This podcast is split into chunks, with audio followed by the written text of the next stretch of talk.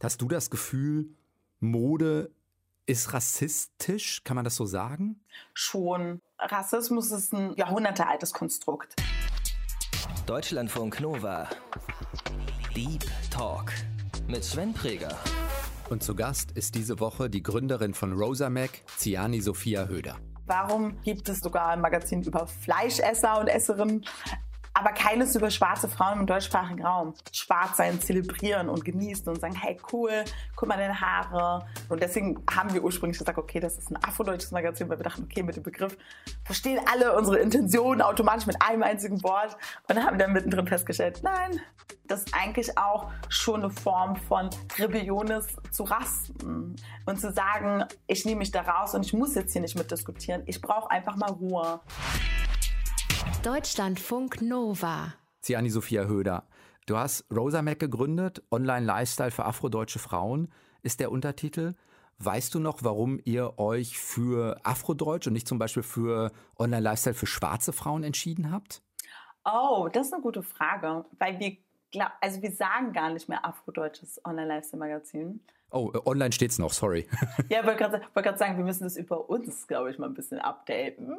Ähm, ja, ich glaube, zu Beginn dachten wir, es wäre ein schöner Begriff, weil es sich auf die Schwarzidentitätsbewegung in Deutschland fokussiert. Ähm, sprich, der Begriff Afrodeutsch ist aus einer Gemeinschaft, also so eine Ansammlung von schwarzen Menschen entstanden in Deutschland. Die haben, also es war unter anderem Maya Ayim, Katharina, Katharina Oguntoy, ähm, und die haben gemeinsam ein Buch geschrieben, Farbe bekennen. Und das war das erste Buch, das sich auf die Biografien oder auf Porträts von schwarzen Menschen in Deutschland fokussiert hatten und haben auch den Begriff Afrodeutsch geprägt. So. Und also der ursprüngliche Gedanke war, es Rosa Mac zu gründen, um schwarze Perspektiven aus dem deutschen Kontext sich anzuschauen. Also wie agierte schwarzen Frauen hier in Deutschland, was passiert hier, was für Aktivitäten gibt es. Und deswegen haben wir, glaube ich, uns für den Begriff Afrodeutsch entschieden. Das war für uns so total logisch, haben aber dann mittendrin festgestellt, dass einige den Begriff auch gar nicht kannten, Afrodeutsch, weil es ein relativ junger Begriff ist, also aus den 80ern. Okay, man könnte auch sagen, eigentlich ziemlich alter Begriff. Ähm, glaube ich, kommt immer auf die Person an. Und haben so auch letztlich das Format Rosapedia, also wo ähm, ich Begriffe in YouTube-Manier ganz knackig und schnell erkläre ent, ähm, entwickelt, weil wir da unsere erste Folge war, was bedeutet Afrodeutsch? Wenn du das selbst nochmal in einem Satz zusammenfassen müsstest, was, was fasst fest für euch darunter? Afrodeutsch ist im Prinzip ähm, der Begriff, diese schwarze deutsche Identität in einem Wort zusammenzufassen. Also wenn man jetzt ganz penibel und minimalistisch veranlagt ist, könnte man sagen, ja, schwarze, also Afrodeutsch und man sagt, okay, schwarze Deutsche ist, sind es halt zwei Wörter. Ähm, aber gleichzeitig glaube ich, war es dieser Prozess, ähm, so eine Selbstbezeichnung aus dem deutschen Raum zu kreieren. Also so Selbstbezeichnungen sind so Begriffe wie People of Color, ähm, was ähm, so ein Sammelbegriff ist für Menschen, die nicht weiß sind und in weißen Normativen sind. Und ähm, das sind aber Begriffe, die aus dem, aus dem US-Raum stammen und den viele Menschen auch hier benutzen, weil es einfach hier im deutschsprachigen Raum nicht irgendwie griffigere Begriffe gibt. Und Afrodeutsch ist dementsprechend oder dem gegenüberstellend so ein Begriff, der wirklich aus Deutschland stammt und von schwarzen Deutschen. Wenn ihr auf die Homepage von Rosa Mac geht, dann findet ihr insgesamt fünf Kategorien. Fashion, Kultur, Leben, Menschen und Pflege.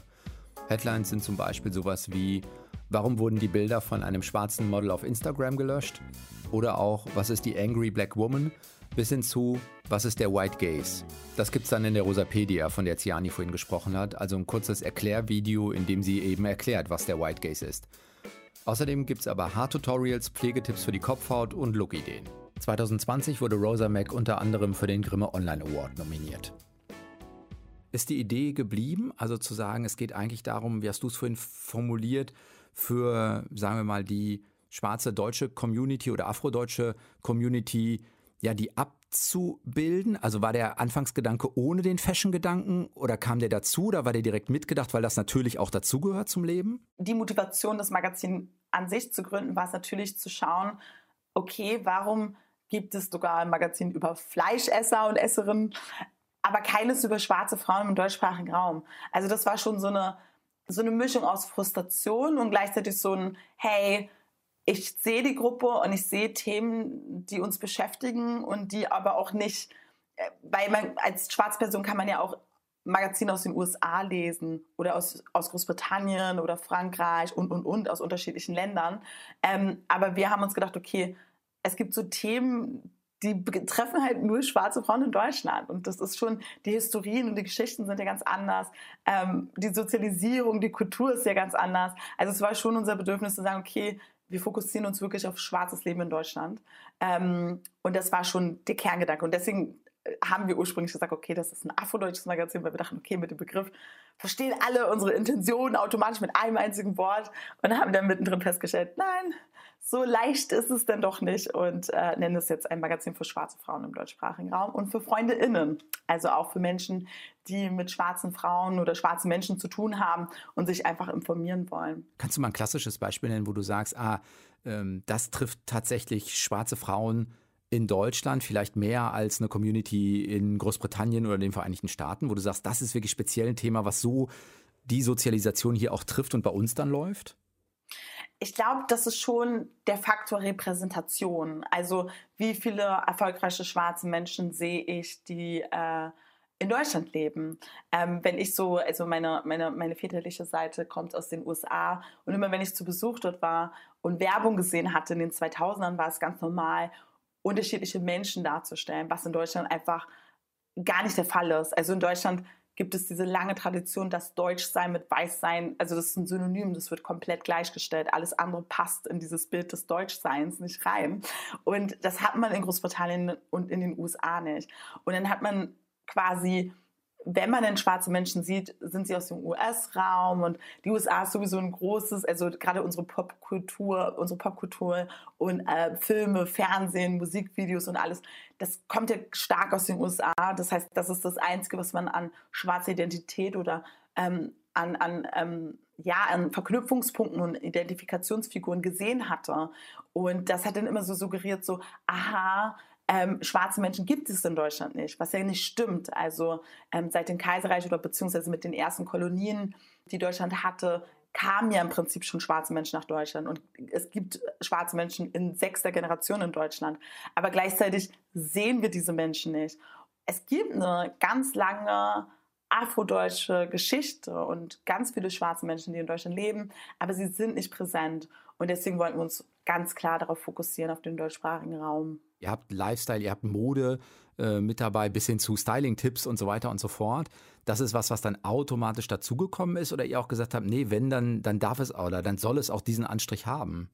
Also wir nennen uns bewusst Lifestyle-Magazin, weil wir quasi über Schwarze nicht nur aus dem problematisierenden Aspekt sprechen wollten, also nicht nur über, hey, du bist schwarz und du erlebst Rassismus und so weiter mhm. und so fort, sondern wir wollten auch so Schwarzsein zelebrieren und genießen und sagen, hey cool, guck mal deine Haare, das kannst du machen, das ist cool, das macht Spaß. Also wir wollten auch gleichzeitig so eine Leichtigkeit beibehalten, die, glaube ich, wenn man über schwarze Frauen im deutschsprachigen Raum so spricht, leicht verloren geht, wenn man sich echt oft auf diese großen Probleme, die ja real in Existenz sind und die wir auch thematisieren im Magazin, weil es einfach ein Teil vom Leben in Deutschland ist als schwarze Person, ähm, thematisieren, aber auch gleichzeitig sagen, okay, das ist jetzt ziemlich schwere Kost gewesen, aber jetzt geht es weiter mit einem Hard-Tutorial, um einfach zu zeigen, ähm, nicht alles ist schlecht und es macht auch, viele Sachen machen total Spaß, aber alles so aus der Perspektive, okay, das ist interessant oder relevant einfach für eine schwarze Frau in Deutschland. Auch beim Thema wie Styling oder Mode oder so, das merkt man auch euren Stücken an, kommt ihr ja auch an den Dingen, die vielleicht ja, schwerer sind emotional, wie eben das, was du gerade sagst, Rassismuserfahrung oder so, auch nicht, auch nicht ganz vorbei. Ja. Hast du das Gefühl, Mode ist rassistisch, kann man das so sagen? Schon. Rassismus ist ein jahrhundertealtes Konstrukt. Und man merkt es an vielen Sachen. Man merkt es an, Computer wurden nicht für schwarze Menschen geschaffen oder die Sensoren, wo Wasser angeht oder äh, Hautkrebslesegeräte und so natürlich auch Film und Fernsehen beziehungsweise auch Magazine.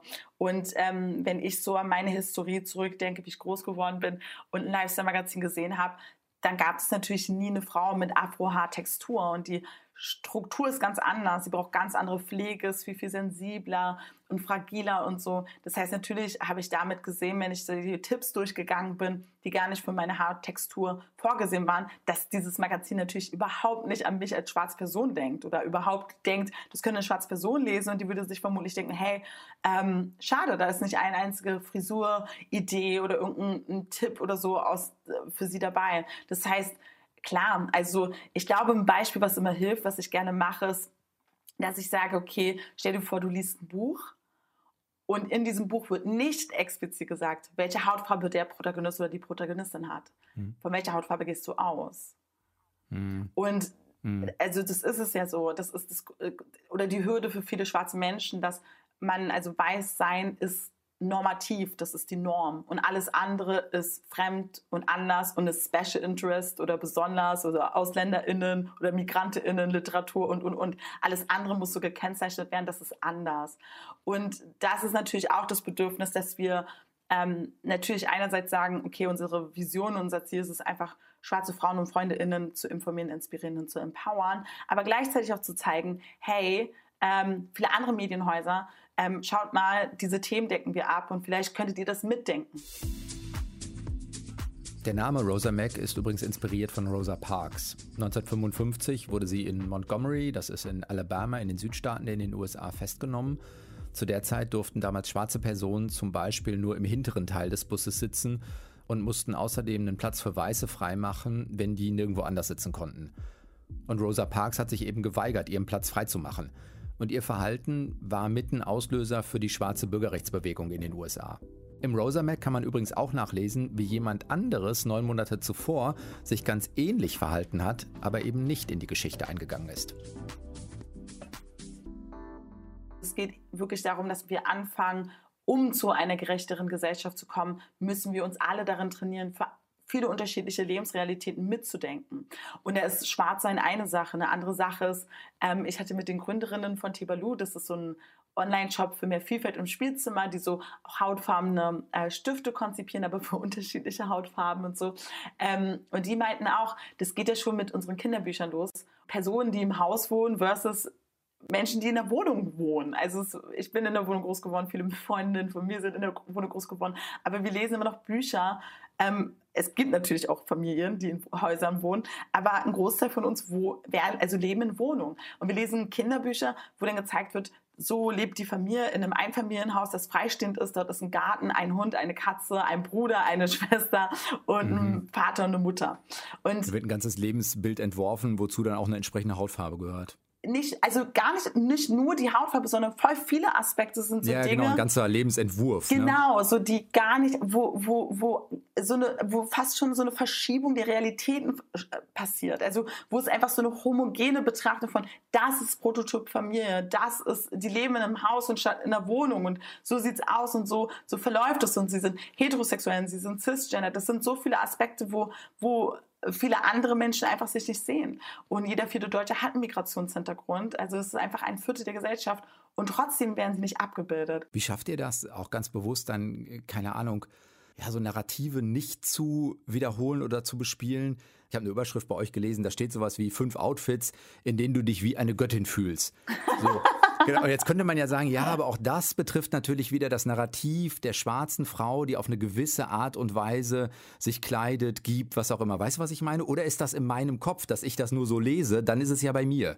Voll spannend. Ach, ich hätte es gar nicht so gelesen. Also genau, die Headline, die du meintest, wir hatten ähm, nach der ganzen Omnipräsenz von rassistischen Themen und George Floyd und so, gab es ja wirklich von morgens bis abends das Thema Rassismus. Und das ist ja aus einer, aus einer Perspektive, wenn man selbst davon betroffen ist, ja nicht nur, ah, wir reden jetzt hier über Rassismus, sondern es ist auch schmerzhaft und es ist auch teilweise retraumatisierend oder auch das Video von George Floyd zu sehen, das ist einfach, also das ist schmerzhaft. Ja, es ist äh, schwer, schwer auszuhalten, ja. Genau, das ist, es ist, ziemlich, es ist ziemlich viel. Und deswegen haben wir gesagt, okay, wir wollen voll gern so ein Themen-Special machen, wo wir uns auf das Thema Spiritualität, ich meine, kann man auch debattieren, ähm, fokussieren wollen mit dieser Intention, ähm, dass man als schwarze Frau nicht immer sich all diesen Themen, also ich muss jetzt der Welt Rassismus erklären oder ich muss das und das und das und das tun, dass das eigentlich auch schon eine Form von Rebellion ist, zu rasten. So. Und zu sagen, ich nehme mich da raus und ich muss jetzt hier nicht mitdiskutieren. Ich brauche einfach mal Ruhe. Und ähm, das war so die Intention. Und da haben wir einfach so vor lange diskutiert, so, so das Konzept Göttinnen oder dieses Konzept so ähm, Freiheit, Spiritualität und so. Und da kamen wir auf diese Idee, diese Headline zu nehmen. Natürlich, selbst da hat sich wieder das Rassismus-Thema reingeschlichen. Wir schaffen es auch nicht zu sagen, lasst uns mal jetzt nicht über Rassismus reden, weil selbst die Haare, die Afrohaare natürlich zu tragen, ist schon eine Form von politisches Statement. Also alles ist politisch als schwarze Person. Und da haben wir gesagt, okay, jetzt machen wir mal ein Special, wo es einfach nicht politisch ist. Und am Ende ist es dann doch politisch geworden. Aber das kann ich mir auch anstrengend vorstellen. Also weil diese, das, ja. was du ja auch sagst, ne, in Anführungszeichen nur weil du schwarz bist, musst du sozusagen nicht Expertin oder Ansprechpartnerin ja. für Rassismus sein. Also ne, wird ja jetzt auch nicht jeden Weißen als Experten für weiße Privilegien irgendwie ansprechen oder so, obwohl das vielleicht der Vergleich schon wieder hinkt. Aber ne, das ist ja emotional auch anstrengend, wenn man immer wieder, oder kann ich mir zumindest vorstellen, immer wieder, ich sage mal, in die Ecke ja, weiß ich nicht, sie annehmen soll, muss, will. Manchmal hat man auch, auch keinen Bock drauf, sondern will vielleicht auch einfach mal andere Sachen machen. Absolut. Und ich glaube, das ist halt auch ein Vorteil von, warum wir das Magazin machen, weil wir zuerst geschrieben haben, so für schwarze Frauen und haben dann gemerkt, dass viele nicht schwarze Menschen das lesen und dachten uns dann, das ist eigentlich ganz cool, weil wir uns da erhoffen, dass es eine Form von, ja, so von snackiger Bildungsarbeit ist ähm, und das vielleicht auch dazu führt, dass eine schwarze Person dann eventuell Begriffe oder Sachen nicht erklären muss und nicht wieder so mhm. kostenlose Bildungsarbeit oder die Pressesprecherin von allen schwarzen Belangen ist quasi. Und das erhoffen wir uns auch so sehr von Rosa Mac, weil es ja einfach frei zugänglich ist, ohne so einen Zeigefinger, ohne ein hey, das müsstest du schon wissen oder das müsstest du schon wissen oder das musst du schon verstehen, weil Rassismus ja total komplex ist und auch wenn man selbst von Rassismus betroffen ist, ist man ja auch nicht frei davon, selbst rassistische Gedanken zu haben. Man internalisiert den ja auch und so. Ähm, und deswegen ist es für uns schon irgendwie die Hoffnung, dass wir das nicht nur quasi leichter machen für schwarze Frauen im direkten Sinne, dass wir sie adressieren und repräsentieren, sondern auch, okay, andere Menschen können sich das anschauen und dann ist, macht es das, das Leben für schwarze Frauen ein bisschen leichter. Ziani Sophia Höder ist Berlinerin. Dort hat sie auch Journalismus und Unternehmenskommunikation studiert hat verschiedene Praktika gemacht, unter anderem bei Welt Online, Sat1 oder im Bundestag bei Bündnis 90 Den Grünen. Sie war in der Berliner Startup-Szene unterwegs und hat als PR-Beraterin gearbeitet. Außerdem ist sie nach London gegangen, dazu kommen wir gleich noch, und dann hat sie schließlich ihr eigenes Ding gemacht. Im Januar 2019 ist Rosa Mac an den Start gegangen. Weißt du noch, wie du, ja, keine Ahnung, wenn es so einen Moment gab, äh, du die Idee fürs Rosa Mac hattest und sagtest, ah, äh, also klar, die Beobachtung, dass man sagt, also was gibt es ja nicht, ist ja das eine, aber zu sagen, ich mache das jetzt, ich rufe das ins Leben, ich setze das um. Also es waren mehrere Gründe. Also ähm, ich hatte über 17 Jahre lang meine Haare chemisch geglättet mit dem Relaxer. Das ist ähm, eine beliebte Methode in der ähm, ähm in der schwarzen Zähne und habe das 17 Jahre lang gemacht und habe mir gar nicht so viel Gedanken darüber gemacht. Um die, um die Locken sozusagen rauszukriegen. Genau, oder? das ist so wirklich so ein Entkrauser, es zieht die Locken raus, das ist so eine weiße Paste, ähm, die man sich auf die Kopfhaut schmiert und wie eine Haarfärbemitte, nur dass es halt stärker ist. Und die Kopfhaut brennt und verbrennt halt auch. Also man hat dann echt Wunden und äh, so. Und das macht man, weil das macht, man und das ist halt das Faszinierende. Das ist so tief und so lange Bestandteil teilweise, so weil, es das, äh, weil wenn die Haare nicht so lockig waren, war es leichter, sie zu braiden oder mit den Sachen zu machen oder sie zu kämmen. Und ich habe das so lange gemacht, ohne das so wirklich in Frage zu stellen, ähm, auch oder obwohl ich auch eine politische Person bin. Ich will jetzt nicht irgendwie also ich will gar nicht andeuten, dass alle Menschen, die das machen, dass sie automatisch ähm, ja, internalisierten Rassismus empfinden. Aber für mich persönlich war das halt so, dass ich gemerkt habe, okay, ich mache das, aber habe es nicht in Frage gestellt. Und dann bin ich über eine Studie aus den USA äh, gestolpert, die gezeigt hat, dass äh, schwarze Frauen ein unfassbar hohes Brustkrebsrisiko haben. Und in der Studie haben sie probiert herauszufinden, woran das liegt. Also dass einerseits, dass sie ähm, überproportional höher am Brustkrebs erkranken und wenn sie daran erkranken, sterben sie häufiger. Und dann dachte ich so, oh, wow, was bedeutet das für schwarze Frauen in Deutschland? Das ist ja ein ganz anderer Kontext, allein schon die Zulassung von Produkten und ähm, was man so isst. Ähm, ne? Also es sind ja so viele Aspekte, die da reinspielen und habe dann halt nichts gefunden und habe dann auch gemerkt, okay, es gibt ja auch gar keine Daten darüber, wie viele schwarze Menschen in Deutschland leben, wie viele Menschen das betrifft ähm, und habe dann gemerkt, okay, eigentlich irre und habe begonnen zu recherchieren, was die Folgen von dem Relaxer sind, weil die in dieser Studie zum Thema Brustkrebs aufgeführt wurden und habe herausgefunden, mhm. okay, die Folgen können unter anderem Myome, Zysten, Gebärmutterhalskrebs, äh, Brustkrebs und sogar psychische Erkrankungen sein. Und dann dachte ich, okay, das wusste ich nicht. Mir war natürlich bewusst, wenn das so stinkt und meine Kopfhaut verbrennt, dass das jetzt nicht die gesündeste nicht Paste ja. der Welt ist, aber ähnlich wie beim Rauchen, ich muss ja auch schon wissen, ich muss mich ja bewusst dafür entscheiden und das habe ich nicht getan. Und dann habe ich begonnen zu recherchieren und zu schauen, okay, wie viele Informationen gibt es dazu in Deutschland? Gibt es da Studien, gibt es Statistiken, weil ähm, schwarze Menschen sehen sich ja auch nicht im Drogeriemarkt. Also es gibt ja, ich kann ja nicht zu DM gehen und Shampoo und Spülung oder so kaufen oder den Relaxer kaufen, weil man ja auch nicht im Sortiment gesehen wird. Man wird ja jetzt auch nicht als Verbraucherin gesehen. Und ähm, das heißt, wir importieren diese Produkte und wir nehmen eins zu eins die Produkte, die in den USA oder in Großbritannien hergestellt werden. Und dann habe ich aber auch noch mal einen Schritt zurück drüber nachgedacht, warum tue ich das? Also warum setze ich mich denn alle drei Monate hin, glätte meine Haare, verbrenne mir die Kopfhaut, bin in dieser Situation und natürlich weil ich mich selbst nicht oder meine Haartextur und Struktur nicht sehe. Das heißt, erfolgreiche mhm. schwarze Frauen wie Beyoncé, mit der ich groß geworden bin, die hatte glattes, blondes, langes Haar. Ähm, Michelle Obama hatte glattes Haar. Das heißt, das heißt, es fehlen aber auch die Role Models sozusagen, die anders das machen, handhaben. Es war dieses mangelnden Zugang zur Information und gleichzeitig aber auch eine Repräsentation. Also wenn ich mich repräsentiert sehe, dann bräuchte ich doch gar nicht meine Haare so stark zu modifizieren, dass meine eigene Gesundheit aufs Spiel setze. Also es ist so, das sind so mehrere Faktoren, die gleichzeitig sind. Und deswegen hat es für mich Sinn ergeben, nicht nur ein, also nicht nur, also ein Gesellschaftsmagazin zu machen, sondern auch zu sagen, es muss aber auch ein Lifestyle-Magazin sein, wo es einfach viele Fotos gibt wo Shootings gemacht werden, wo unterschiedliche Frauen mit unterschiedlichen Haartexturen und Hautfarben und so dargestellt werden, damit man sich selbst in unterschiedlichen Variationen sieht oder auch nicht sieht. Ne? Und da wusste ich, okay, ein Lifestyle-Magazin macht das Sinn, dass einerseits der Zugang zu diesen Informationen da ist, einerseits geht es so um die harten Fakten und die Informationen, die wir selber durch Recherche ähm, aufgreifen durch Gespräche mit unterschiedlichen schwarzen Frauen innerhalb Deutschlands. Und gleichzeitig braucht es aber auch Bilder, dass man sich sieht, dass man sich repräsentiert sieht.